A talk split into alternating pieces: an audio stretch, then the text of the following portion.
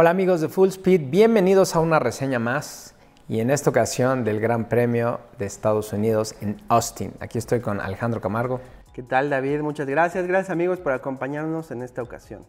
Pues bueno, vamos a hablar ¿no? de lleno a este, con este Gran Premio que nos trajo muchas sorpresas y cosas que no esperábamos, ¿no? Desde la vuelta número uno.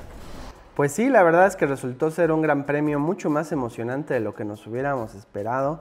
Eh, bueno, eh, el año pasado Estados Unidos en Austin se produjo una muy buena carrera, pero en esta pues llegó un punto en donde parecía que ya era de oficio en que Verstappen iba a ganar y de repente llega lo que cambia todo con estos safety cars uno tras otro después de este pues este desafortunado incidente de botas y luego el aparatosísimo choque de Alonso.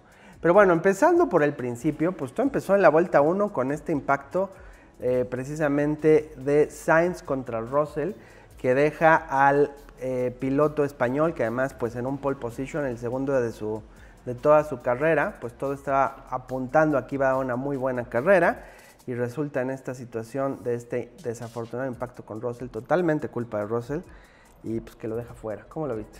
Muy mal, terrible. Esto es terrible porque te partes el lomo literal para lograr la pole position. Sainz hizo unas qualis tremendas. O sea, el último día fue Sainz, el, Carlos Sainz que todo el mundo espera, que Ferrari, que Ferrari espera y el que le va a dar la pelea a Checo, pero no es posible que en la vuelta número uno Russell, pues alargó su frenada, vaya a ser qué pasó, qué estaba pensando. Estaba buscando el lápiz. Y pues ya. Y, te dan cinco segundos de penalidad, ¿cómo es posible? te arruina todo. Muchísimo la atención y lo que hace de esto, pues el gran circo. Siempre hay controversia alrededor de las reglas, hay controversia dentro de la pista, hay controversia afuera. Pero aquí es lo que me llama mucho la atención este tipo de penalizaciones, ¿no? O sea, ¿cómo podemos pensar en un mundo donde no estar a 10 eh, autos de distancia del, del safety car sea equivalente a sacar a tu rival de la carrera por un impacto del que tuviste la culpa? Porque aquí lo vimos los dos en la carrera.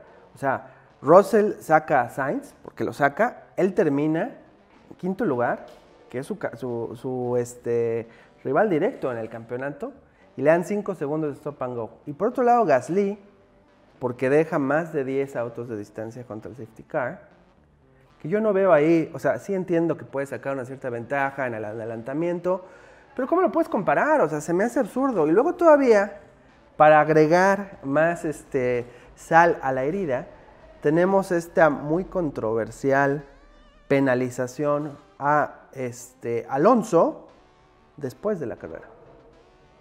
¿Cómo viste esta situación? Terrible, honestamente todo terrible. También pasó la situación de los límites de pista con Max y con, con Lewis Hamilton. Entonces sí tenemos mucho de qué hablar, pero la situación entre Sainz y Russell me parece totalmente fuera de proporción. Porque volvemos al punto, logras la pole position, es un, estás en un lugar privilegiado porque te lo has ganado y Russell con un error y te dan 5 segundos y consigues 11 puntos, no, o sea, por Dios, eran 10 puntos, 10 y es lo que segundos. desde el año pasado, o sea, hay que tener en cuenta pues también las veces que existieron estas colisiones y estas penalizaciones de Lewis Hamilton sobre Max Verstappen. Y tener en cuenta no solo las penalizaciones que se le dieron, sino el costo en el que incurrieron las reparaciones, ¿no? Que ese es otro tema. Porque aquí pues también se dio una situación muy interesante con el campeonato de constructores, que pues ya lo gana Red Bull, precisamente el día después de que fallece eh, eh el, este, pues el dueño de Red Bull, de la marca Red Bull a nivel mundial. Eh, y esta victoria se ve una vez más involucrada en la controversia por la cuestión de estas situaciones de límite presupuestal, que sigue sin resolverse y que además ahora se va a aplazar, pues un poquito dicen la FIA y Red Bull por respeto precisamente a Matesic, pero solamente está metiéndole más controversia. Digo, siempre ha sido parte de la controversia de la Fórmula 1, es el gran circo. Pero empieza a ser, eh, es un poco desgastante a veces como fan. Es muy molesto y sobre todo en esta situación. Tuvimos siete años de dominio aburrido de Mercedes-Benz y yo que recuerde, Red Bull no chillaba tanto. Pues no. Y ahora a la gente se le olvida, a los fans de Hamilton, en general ahora a los haters de Red Bull, Y entonces ahora vámonos, siempre que tienes éxito, la gente te va a apedrear, así funciona, ¿no? Te van a adorar muchos y otros te van a odiar. Pero aquí el punto es que Mercedes-Benz se pasó del presupuesto cuántas veces. Digo, no existía el techo presupuestal, pero era claro, o sea, en promedio gastaban 500 millones de dólares a la temporada y su, rival más, sus rivales más cercanos, Ferrari y Red Bull, gastaban un promedio de 300. Estás hablando de una diferencia, además de ser una importante marca eh, automotriz, mucho más grande que Ferrari, este, y tener tres veces más ingenieros y sin límites de, de, pruebas, o sea, muchas otras cosas que le daban una ventaja. La diferencia era más de lo que hoy en día se gasta en la temporada completa. Entonces, obviamente ellos pues iban a ver una caída en su desempeño y se están quejando, porque por sí ya eran quejones, pero se están quejando como si, no sé, o sea, sí es un poco desgastante esta situación. Ojalá se resuelva pronto y ojalá se resuelva, no creo que para antes del Gran Premio de México, pero sí esperemos que pues antes del final de la temporada, que sí se establezcan buenas este, penalizaciones, porque es importante que el, salary cap, el salary cap, el límite presupuestal se respete para el bien del deporte a futuro. Pero creo que hay que ser cuidadosos con cómo se asignan esas, esas penalizaciones, ¿no? O sea, creo que esto que se estaba mencionando de una tajada, quitarte el 25% de desarrollo aerodinámico cuando es la ventaja mayor de Red Bull, pues se me hace una medida muy, eh, hasta cierto punto arbitraria. Creo que se puede hacer una combinación de puntos de campeonato, de multas, de reducción, de varias cosas, que sea un paquete que te invite a no infringir, pero que no sea un detrimento tal, porque además hay que tener en cuenta de dónde vienen las, las este, pues donde Red Bull se está gastando más, ¿no? ¿Y por qué, por qué es tan importante hablar de esta, de esta colisión en la vuelta 1? Porque si Sainz, qué casualidad, ¿no? Pero bueno, dicen piensa mal y acertarás. Si Sainz no sale en esta vuelta 1, ¿qué hubiera pasado con Hamilton? Eh, pues sí, o sea, Hamilton sí fue el que más se benefició de esto. Digo, esto fue circunstancial, no creo que ni siquiera Russell estuviera buscando ayudar a Hamilton, porque se ve que Russell está bastante sentido con el trato preferencial que recibe Hamilton y no él, él no ha podido superarlo desde el corte, bueno, desde el summer break. Eh, pero bueno, de hecho sí fue quien capitalizó. Y sabes que a mí la verdad sí me dio gusto ver este duelo que se dio entre Hamilton y Verstappen que sacó chispas y que pues sí tuvo mucho que ver el dominio del coche de Verstappen por sobre el Mercedes, igual que en otras ocasiones era un factor el dominio de eh, Hamilton sobre Verstappen. Pero pues esos chispas y eso es lo que buscan los fans y más pues tantos fans nuevos que hay, lo que quieren ver es eso, ¿no? Y el duelo estuvo buenísimo y además le dio un sabor que, la, que el Gran Premio ya no tenía. Sí, realmente fuimos testigos de, buenos agarrones. También Betel al final con Magnussen.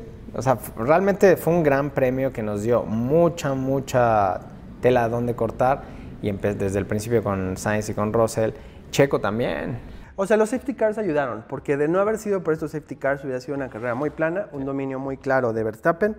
También Checo se vio muy afectado por ambos safety cars. Creo que el peor enemigo de Checo en este gran premio fue Terry Bottas porque bueno, primero le causa el golpe que pierde el alerón lateral de su coche y después en el safety car es que Leclerc puede cambiar llantas eh, de manera más económica y luego se acerca. Y luego el segundo safety car pues doblemente lo afectó. Entonces pues hubieron perdedores por este asunto de los safety cars, hubieron ganadores. Creo que el público pusimos los principales ganadores porque pues, de un dominio completo tuvimos uno de los grandes premios, pues creo que más entretenidos de la temporada, ¿no? Y eso, pues, a final del día para eso estamos. Tuvo de todo, porque no fue de principio a fin. Tuvimos a Checo por unos momentos en primer lugar, a Betel. ¿Hace cuántos grandes premios no, no veíamos a Betel? El cuatro veces campeón. En primer lugar. Fue maravilloso. fue muy merecido Driver of the Day, ¿no? Porque si hay alguien que luchó y que estuvo ahí, pues fue precisamente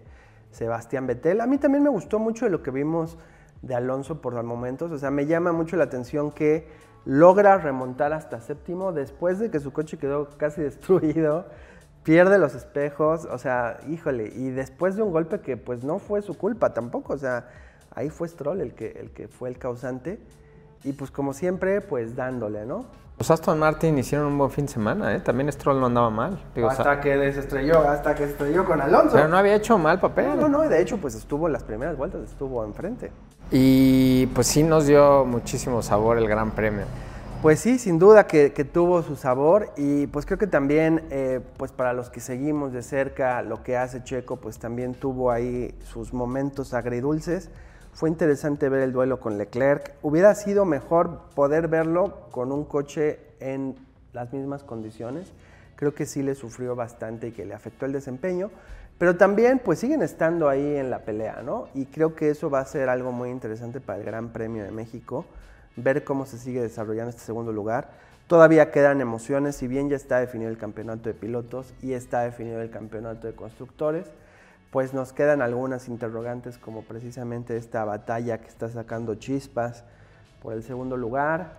Nos falta eh, que Max Verstappen supere el récord de más carreras ganadas en una temporada que actualmente ha empatado con nada más y nada menos que Sebastián Vettel y Mick Schumacher, perdón, y Michael Schumacher. Este, entonces todavía queda bastante que ver, ¿no? Lo va a lograr. Está imparable Max. Es impresionante verlo en la pista. Sí, no, de que lo va a lograr no me queda duda. Y bien se podría dar, digo, todo el mundo estamos deseando con todo el corazón que Checo gane el Gran Premio. Pasó algo raro este fin de semana en los pits, ¿no crees? Es lo que platicábamos ayer, que queda como si se hubiera ido a beber un día antes. ¿Qué, fallas? Muchas fallas. Y bueno, de hecho, esa fue la otra, la, la falla que también le puso mucho sabor a la carrera, pues fue precisamente los pits. Y no es común ver que, que particularmente extraño. En Aston igual, a Vettel le arruinaron su gran, gran eh, momento que atravesaba por la pista, una pésima parada en pits. Red Bull igual, fue como raro. Pues sí, pues sí, pero también eso es lo que nos hace recordar que esto es un deporte de equipo, que si una pieza falla, pues entonces por mucho que el piloto vaya dominando por 20 segundos, pues se te va, se te escapa de las manos. ¿Qué tal, Maxi? Beautiful. Maravilloso el humor de Max. sí, bueno, y también sabes que estuvo interesante, pues, esta posibilidad de que Lewis Hamilton ganara y se fuera, eh, pues, por lo menos con una victoria en la, en la, temporada. Yo creo que eso es a lo que le está tirando Mercedes. no hay que perder de vista lo que sucedió en Interlagos el año pasado, con un coche mucho mejor en ese entonces. Pero pues también es interesante, o sea, creo que pues Mercedes ya a estas alturas a lo que le debe de tirar con Hamilton es a que no se vaya en blanco. Veo difícil que lo consiga, pero pues ahí está. Y pues aunque estén olvidando a Russell, pues Russell sigue en la pelea por el tercer lugar, entre el tercero y el cuarto, ¿no? No sé qué tanto alcance Checo, pero bueno, aquí lo vimos. Hubo un punto donde Russell rebasó a Checo. Y de hecho lo hemos hablado en otros, en otros programas. Russell sigue siendo el, coco de Checo. Entonces no hay que descartarlo todavía en esta lucha por los primeros tres. Que pues bueno, está a... Russell tiene 218 puntos contra los 265 de Checo. Pues sí está lejos, pero todavía pues existe un poquito de riesgo. Ya de hecho, pues sí, su, su competencia es más con Sainz. Ahorita le sacó muy importantes este, 11 puntos, que pues hace una gran diferencia, ¿no? De 202 a 218.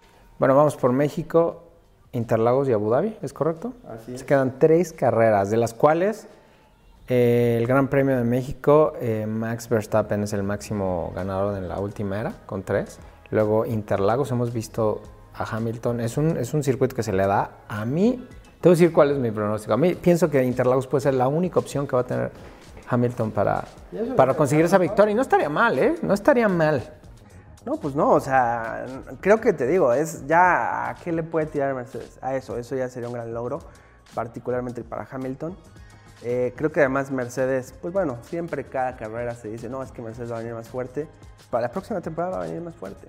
O sea, es un equipo que nunca se puede descartar. No, ahí estaría bueno para el, para el deporte. Y, y Abu Dhabi, pues es un gran premio. Es que Max está imparable. Y la verdad, también me cae muy mal Hamilton, pero eso no importa, es un gran piloto y sí le caería bien que ganara una carrera. Pues claro, porque también lo que no queremos, o sea, si algo que estuvo bueno de este gran premio es regresar a la competencia, o sea, no, ¿qué, ¿qué diversión tiene pasar de una época hegemónica de un equipo a una época hegemónica de otro? Pues a fin de cuentas no somos nosotros los que estamos manejando, ni ganando los millones de los constructores, ni nada somos espectadores. ¿Y qué queremos los espectadores? ¿Qué queremos los fans de la Fórmula 1? Competencia, drama, chispas, pero drama en la pista. A mí el drama de las reglas me tiene cansado y los chismes, no. O sea, queremos el drama en la pista que se da cuando vemos a estos pilotos extraordinarios, porque pues el 80-90% de los pilotos que tenemos en la Fórmula 1 son extraordinarios, dándose con todo. Este gran premio fue una muestra clara de lo que es la Fórmula 1, excepto ese quinto lugar de Russell, desde mi particular opinión. No me pareció nada justo.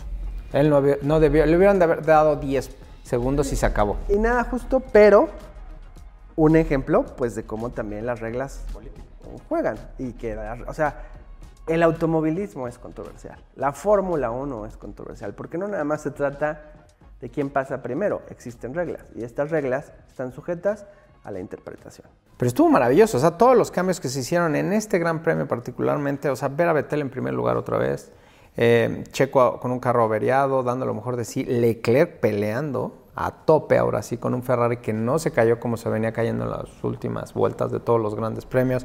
Verstappen pues siendo Max y Hamilton el regreso, ¿no? Sí, y, Magnus en la media tabla y el regreso de Norris, o sea... Y Alonso demostrando toda la tabla. Después que se pega y que casi vemos un accidente que afortunadamente no salió de proporciones, el señor llega, montenme las llantas y acabo esta carrera no, no, estuvo muy bueno. Y además, qué gusto que se dé este espectáculo con todas estas variables frente a un público que es de los más grandes ya de la Fórmula 1, en un país que encontró la pasión por la Fórmula 1 después de años y años y años que se intentó, pues bueno, ahora está más candente que nunca. Ahora el problema es que ya se vuelve cada vez más difícil conseguir boletos. El Gran Premio de Austin, pues digo, fuera el de México, para quienes vivimos en el centro, pues el de Austin es para quien vive en el norte lo más, lo más accesible, ¿no? Entonces, pues bueno, también esa competencia tiene lo suyo, pero qué gusto que se dé este espectáculo frente a esta gente, de la que también muchos probablemente sean fans recientes. 440 mil espectadores. A través de los tres días. Sí, pero se dice fácil, es impresionante la cantidad de gente. Sí, ¿no? porque desde las prácticas, desde las prácticas estaba lleno. Y bueno, el Gran Premio se veía, o sea, estaba a reventar. Y es un circuito grande, con muchas gradas, bien organizado, o sea, y, ya me imagino la rama económica. ¿Podríamos decir que este es el mejor Gran Premio de la temporada? Por todo lo que pasó, por todo lo que traemos, ¿no crees? No sé si el mejor, pero fue de los más balanceados alrededor. De, que lo que hemos hablado de lo que hizo Liberty Media, de todos estos cambios, en este Gran Premio, todo eso. En ese sentido sí, en ese sentido sí, y más de ver, antes de que Liberty Media tomara las riendas del deporte, estaba a punto de salirse del calendario el Gran Premio de los Estados Unidos, que era el único que había, ahora hay tres. Que también exageraron. Sí, eh, sí, bueno, sí, pero sí se ve, sí se ve esto que se logró, ¿no? Porque el deporte estaba muriendo. O sea, la Fórmula 1 estaba en peligro. En Europa los números iban así. En América había un interés limitado. En Asia era donde tenía el crecimiento. Y bueno, en el Medio Oriente. ¿En cuánto tiempo le dieron la vuelta? En nada. Y ve, oh, este gran premio. Las tres escuderías, ¿no? No, fue dominada totalmente por una, no. Las tres que están compitiendo. En la media tabla fue maravilloso. En todas partes hubo pelea, excepto al final, pero todo redondo. De principio a fin. Y hasta choques aparatosos que no. O sea, ya como un fan que llevas más tiempo viéndolo, pues sabes que eso no es el espectáculo. Pero para muchos fans lo que también quieren ver es eso. Entonces, hasta eso. Y celebridades, ¿no? Ah, bueno, pues claro, hay bastantes, ¿no? Shaq, Brad, o sea, estoy en todo. El y también otra cosa que mucho se comentó y que sí que dices, ay, qué falta de entusiasmo. Tim Cook moviendo la bandera a cuadros así como... Oye, por favor, o sea, qué gran honor es eso. Estuvo en el paddock y así como... y le llovió, ¿eh? Pues sí, demonios, esa es la Fórmula 1, es velocidad, es pasión, el Pero sí, pues bueno, mira, si hay algo en lo que los americanos son buenos es precisamente en el espectáculo y aquí se vio. Y pues qué bueno que también hubo una gran presencia de, mexicanos, que después de que hubo una abucheo a Red Bull por estas controversiales situaciones alrededor del de este, límite presupuestal, pues al final vimos cómo la porra de Checo dominó por sobre todas, ¿no? Pues bueno. Que bueno, eso sí quería llorarme, Checo, casi que desde abajo en el coche viendo a Max. Bueno, pues no siempre se puede estar en el podio, Checo, pero ahí te queremos en el Gran Premio de México. Que pues bueno, les estaremos trayendo también muy pronto la previa al Gran Premio de México, el Gran Premio de casa, donde todos deseamos con todo el corazón pues que Checo logre coronarse, pero si no, no pasa nada. Vamos, a poner este Red Bull de cabeza de una vez. Por favor, haznos un milagrito. Sería maravilloso ver a Checo, de verdad, en el podio. Sería sensacional. Pero bueno, amigos, no olviden eh, darle like, suscribirse, dejar sus comentarios y los esperamos para la próxima. Muchas gracias.